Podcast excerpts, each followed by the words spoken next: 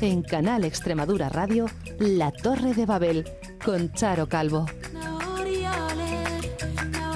Bienvenidos una semana más a esta Torre Solidaria en la que hoy vamos a hablarles de dos temas muy distintos pero que están en la actualidad. Uno de ellos es un asunto a debate y de trabajo también ahora. Las administraciones trabajan para que los menores no tengan acceso al porno. De ello vamos a charlar con Flor Fondón de la Asociación de Derechos Humanos de Extremadura que lleva años haciendo talleres de sensibilización en los institutos y nos va a contar de primera mano su experiencia en respecto. También conoceremos el trabajo de de dos jóvenes que llegaron desde Marruecos y que se han hecho un hueco aquí en la región, concretamente en la población de Valdefuentes. Vamos a conocer su historia. Nos acompañan, hablemos del mundo, sí, de la gente y de sus historias. Hablemos de humanidad y de solidaridad.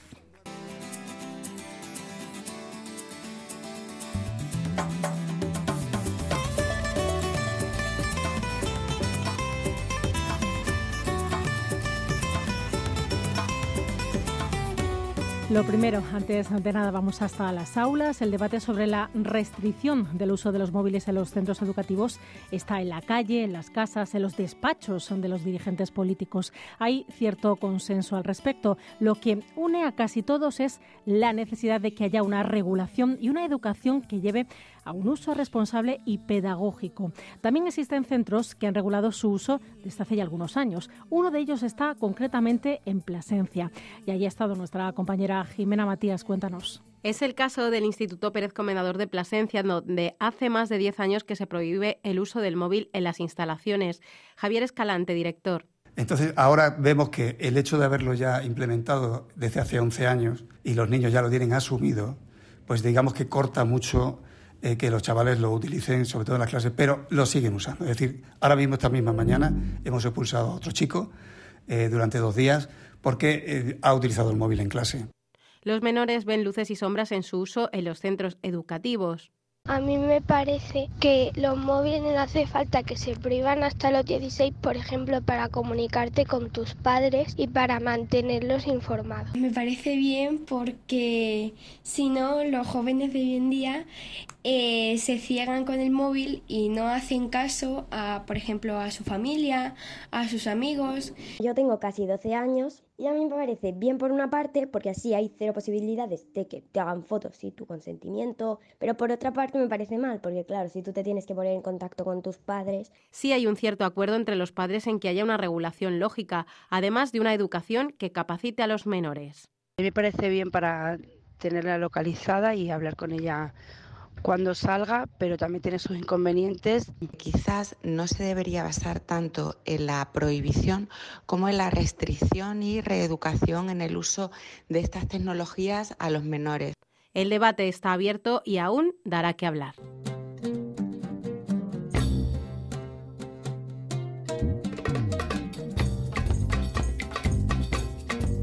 Relacionado con todo lo anterior y sin movernos de las aulas, seguimos, pero en esta ocasión para hablarles de los talleres que allí se llevan a cabo por parte de las asociaciones como ADEX para los jóvenes. Este colectivo trabaja desde hace años en la concienciación de los estudiantes sobre el porno e intenta visibilizar y darles a conocer la realidad que hay detrás de la prostitución. Estos días hemos oído hablar también de una ley o herramienta que evite la llegada de los menores al porno, una medida muy esperada y muy necesaria por otro lado. Y lo es, escuchen, porque casi el 25% de los menores de 12 años ya consume porno. Hay una auténtica epidemia de menores que tienen acceso a contenidos pornográficos. Estas cifras evidencian una situación que es preciso atajar y hacerlo además ya.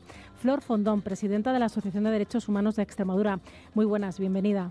Hola, buenas tardes, muy bien. Y estos días hemos escuchado hablar de, un estudio y de una realidad eh, que está en nuestra sociedad. Uno de cada cuatro jóvenes ha visto porno por primera vez antes de los 12 años y un 12% reconoce consumirlo a diario. Eh, son datos que preocupan, que han alarmado y que han hecho. Hola, buenas tardes. Como decíamos, datos que, bueno, estos días hemos conocido y nos han sorprendido, aunque vosotros ya sabíais que existían, ¿no? Sí, nosotras llevamos alarmando sobre, sobre esta situación hace ya unos años, porque eh, lo que empezamos a detectar que, que la prostitución estaba cambiando de marketing y el marketing que se estaba utilizando era la pornografía online. Eh, mm, el tema de que no se haya regulado nada y que el acceso haya sido, bueno, pues fácil, ha, ha traído ya unas consecuencias. O sea, ya eh, ya se está yendo con mucho retraso en el tema de la regulación, pero bueno, siempre, siempre estamos a tiempo. Pero es verdad, los chicos están consumiendo pornografía. Eh, en los primeros años, cuando se, se hacían los estudios, las primeras encuestas, eh, se revelaba que había un, una gran diferencia entre el sexo masculino y chicas, que ellas consumían menos, pero ya se van igualando y esto tiene una explicación. Mm, ellas ven porno eh, para saber qué es lo que se hace, porque los chicos, sus ligues, sus novietes, eh, le piden cada día, cada vez más relaciones más violentas y más, eh, mm, digamos, particulares. Y ellos, pues, para aprender, y lo que están aprendiendo, desde luego, no es, no es eso, eso es violencia extrema. Porque además esos vídeos que ven eh, como bien dices, ¿no? incluyen violencia física o verbal y, esto todavía agrava la situación de la que estamos hablando, claro. Es que se centran en la violencia. No, no hay relaciones sexuales, la pura gimnasia, como dice Luis Ballester, de, del sexo, sino que son eh, eh, verdaderas relaciones, bueno, agresiones sexuales, agresiones, violencia extrema, eh, violaciones en manada. Todo esto luego está relacionado y, así lo, lo pone de manifiesto la memoria de la Fiscalía, tanto estatal como la de Extremadura, que está influyendo en el aumento de las agresiones sexuales por parte de los menores. Eh, se ven violaciones en, manada, violaciones, bueno, sexo anal, mm, eh, bueno, muchas, eh, no quiero tampoco poner mal, mal cuerpo a quienes nos estén oyendo, pero eh, desde luego no, no son relaciones consentidas, no se basa en el sexo consentido ni, ni en el deseo, sino simplemente es eh, puro coito para eyacular eh, de las formas más insospechadas. ¿Con una ley es suficiente? Ya hemos dicho, has comentado, ¿no? que, llega tarde, pero ¿y, ¿y, qué tendría también que incluir esa ley, Flor?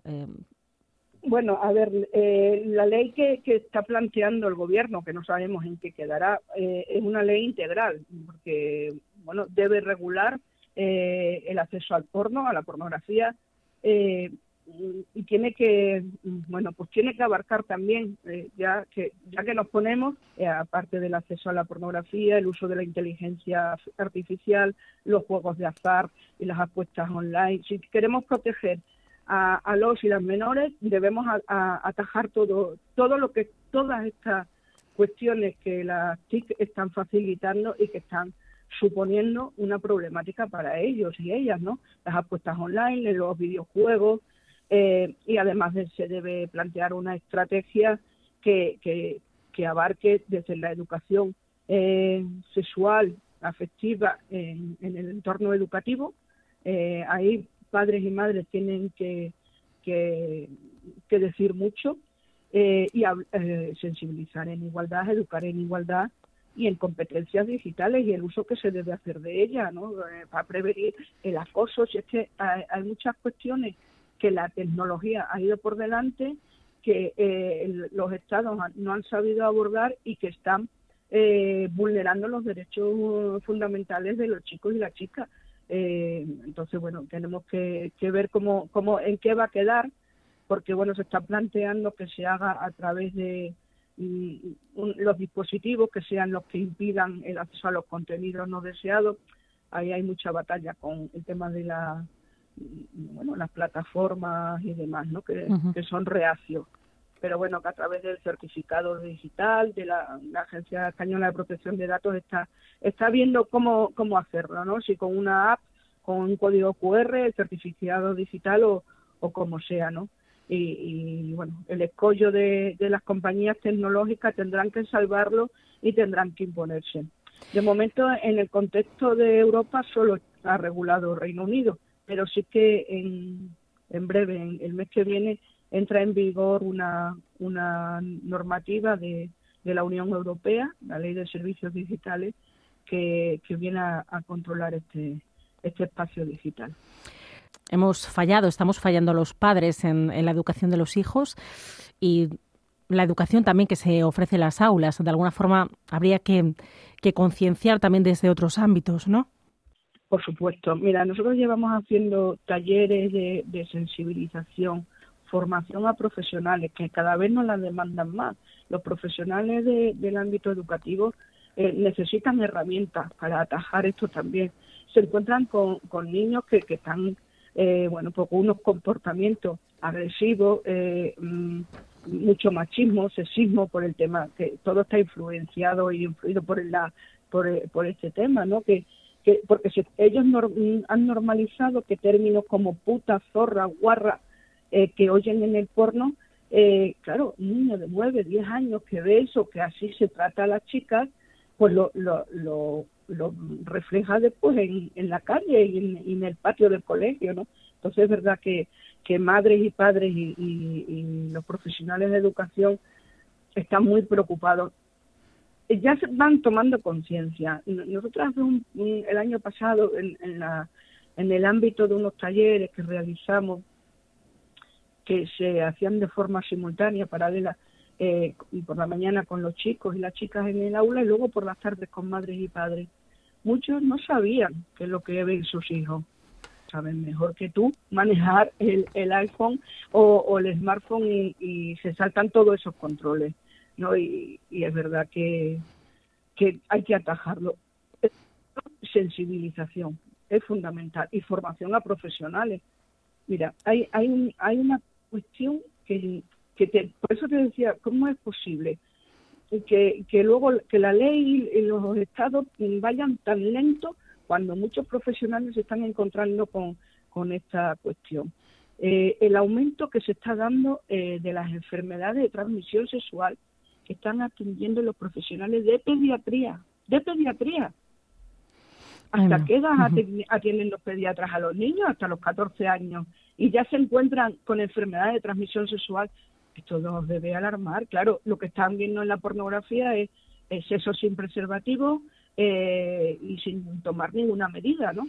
Flor, yo creo que al fin y al cabo parece eh, que ahora todos estamos tomando conciencia, que mm, se están poniendo herramientas, o al menos se habla de ello y se va a intentar atajar. Vamos a confiar en las medidas que se puedan poner en funcionamiento, en esa ley eh, que próximamente veremos en, en nuestro país y, y, que poco a poco entre todos, entre asociaciones como la vuestra, entre administraciones y medios de comunicación también, hagamos conciencia e intentemos frenar eh, estos datos totalmente alarmantes. Sí, por favor, los medios de comunicación tienen mucho mucho que decir también. Que eh, aplicaciones que parecen inofensivas como el TikTok, por ahí también está entrando la pornografía. O, en el WhatsApp con vídeos que se están compartiendo. Y, un niño con 13 años ya tiene eh, el acceso abierto a TikTok, pero es que además tú con, con verificar, o sea, con poner en la casilla que eres mayor de la edad es suficiente, no hay otro control, por eso es tan necesario, ¿no? Que bueno, confiemos. Yo también quiero ser optimista porque porque la realidad ya es bastante dura. Gracias, Flor Fondón, por estar con nosotros aquí en Canal Extremadura Radio. Eh, muchas gracias a vosotras por, por contar siempre con, con ADES. Canal Extremadura Radio.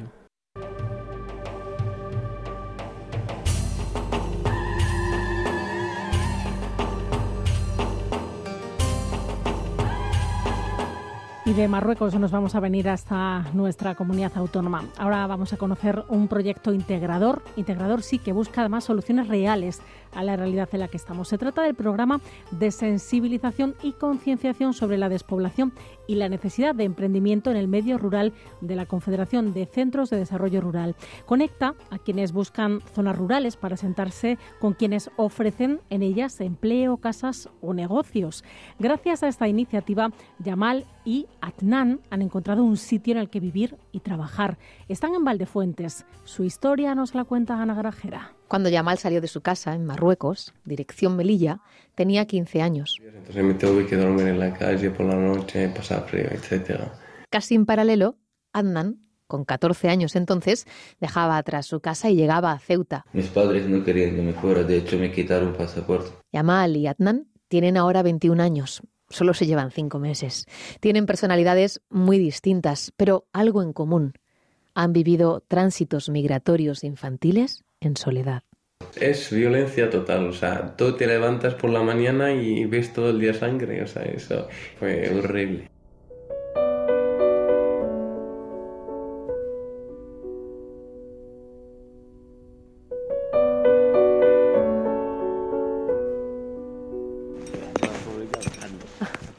Bueno, ¿y este es vuestro centro de trabajo? Jamás pensaron que en su destino estaría conocerse en un centro de menores del Casar de Cáceres o compartir piso en un pueblo llamado Valdefuentes. A un minuto de su trabajo. Y ojo que el suyo no parece ser un trabajo cualquiera. No hay muchos lugares a los que se acuda diariamente a cambio de un salario y se den recibimientos así. Hola. qué guapo. No, porque vienen muy guapos y me ha emocionado y ha salido a dar los besos. ¡Hala! ¡Madre mía! Tú date cuenta que rojado, mi Estamos en la residencia y centro de día San Agustín, en Valdefuentes. Desde hace dos años, Yamal y Adnan son parte del equipo de limpieza. Les contrató la empresa de inserción laboral Intégrate.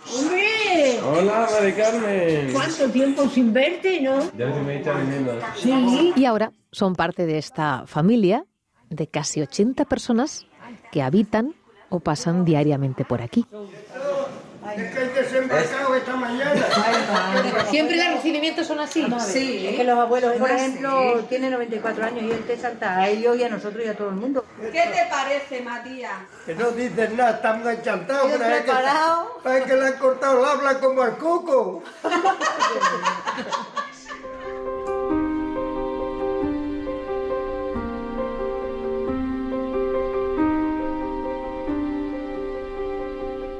es terapia. Están haciendo actividades. Hola Natalia. Aquí es donde se hace la terapia, es donde se hacen las actividades. Es grande esta residencia en Jamán. Pues ahora vamos a ver la parte de enfermería.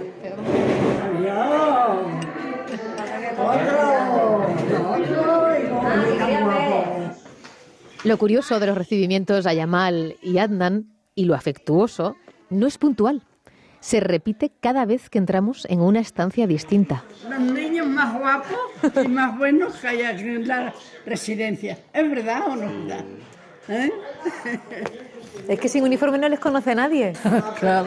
Preséntame, presentarme quién es la novia vuestra, que no me decís nada. Novia no nos han presentado. Yo soy la periodista que he venido aquí a Ah, contar cómo... Periodista, pues me alegro mucho que me retrate usted ahora. aquí. Pero ahora que nos cuenten lo de la novia, ¿no? Y que también nos enteremos de eso. ¿Qué novia? No sé cómo ha preguntado usted por la novia. Pues, Porque yo creí que eran ustedes las dos. Ah. estos son los Claro, al menos así juntos, digo, estos son los novios. Y por eso le dije a ese que le habían quitado el habla como al cuco. Ah, ya entiendo la broma. Le quitan el habla y se la dan en San Juan. Viene el gavilán y se vuelve en gavilán, el cuco. Usted no lo sabe, sí lo sabe.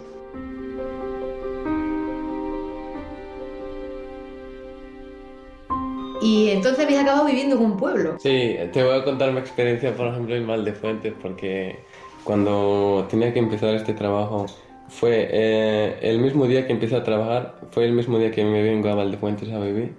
Entonces, después de trabajar esa tarde, me acuerdo, me metí en el peso, me cambié y tal. Digo, pues voy a dar una vuelta en el pueblo. Tú imagínate que vengo de Plasencia, que es un pueblo grande, donde siempre he estado con gente. Vengo a Valdefuentes esa noche, encima era en enero, o sea, no había nadie, ni un gato en la calle. Eh, voy a dar una vuelta, las persianas para abajo todas, digo, pero aquí viven gente. Aquel día lo pasé fatal. El día digo, madre mía, aquí me muero. Pero yo, la verdad que a mí eso, a ver, me afectó solamente por, porque me separé de mis amigos realmente, ¿sabes? Pero yo, por ejemplo, a mí me gustan más los pueblos. Yo soy más de pueblo que la ciudad. A mí, por ejemplo, las ciudades me asfixian. Yo prefiero un pueblo más tranquilo, como este ahora que aquí estoy, la verdad que es súper a gusto. Conocéis a todo el mundo Sí, y os conoce todo el mundo. sí, sí. Os sentís un poco observador, ¿no? Porque yo el fichaje con vuestras novias y quiénes son vuestras novias, quiénes no Uf. son, hay mucho interés.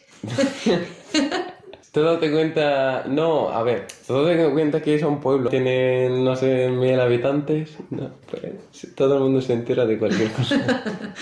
Yo empecé a trabajar aquí viviendo en Cáceres y también a veces pues eh, me quedaba con llama por las noches y también algunas veces salía con llama, ¿me entiendes? Eso iba integrando poco a poco esos vecinos. Y además aquí también, o sea, aparte de la gasolina, el precio de las viviendas es mucho más bajo que Cáceres. Claro, sí, muchísimo. Esa es la ventaja que tiene un pueblo. ¿Os veis jubilándoos aquí, viviendo aquí toda la vida? ¿O como ya habéis cambiado de muchos sitios a otros sitios, creéis que todavía el futuro Yo- traerá cambio de dirección? Yo, la verdad, esa parte, esa fase todavía no la pienso. Yo de momento me estoy viendo trabajando. El día de mañana, cuando ya sea mayor, donde se acaba la vida, si ya de pocos años estás muerto, sé donde sea.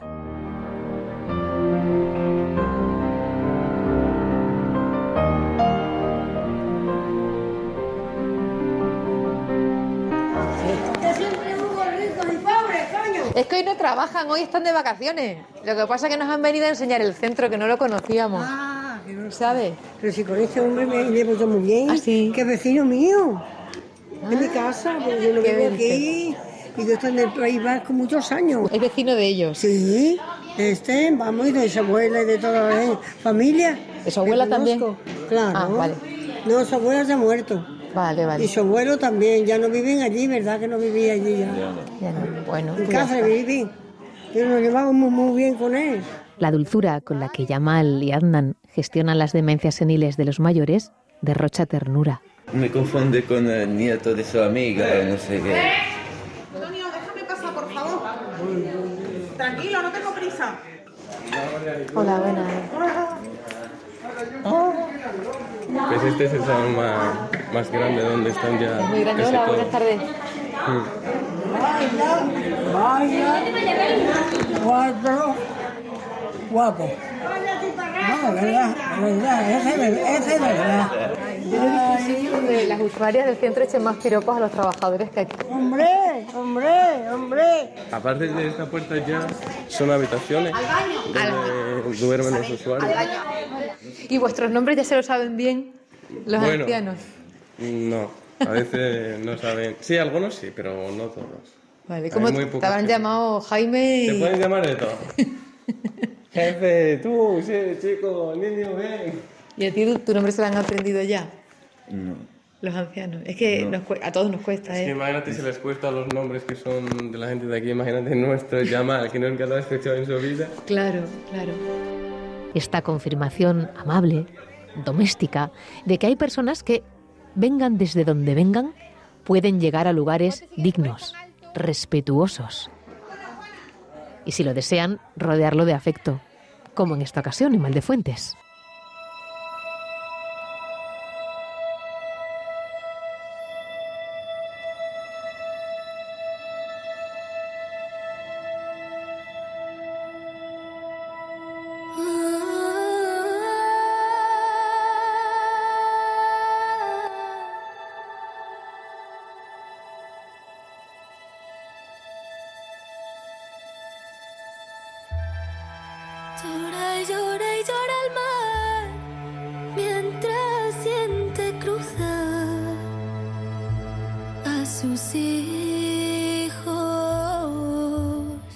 Muchos de esos migrantes llegan por mar, un mar Mediterráneo que podría contar cientos, miles ya de historias de aquellos que se atreven a montar en una patera y cruzar al otro lado, buscándose una vida y jugándose la vida en ello. Eso les pasó a Yamal y a Adnan. Su esfuerzo ahora ha sido recompensado con una vida mejor, que era su objetivo, aunque lamentablemente no todos lo consiguen. Nos escuchamos en siete días aquí en la Torre de Babel.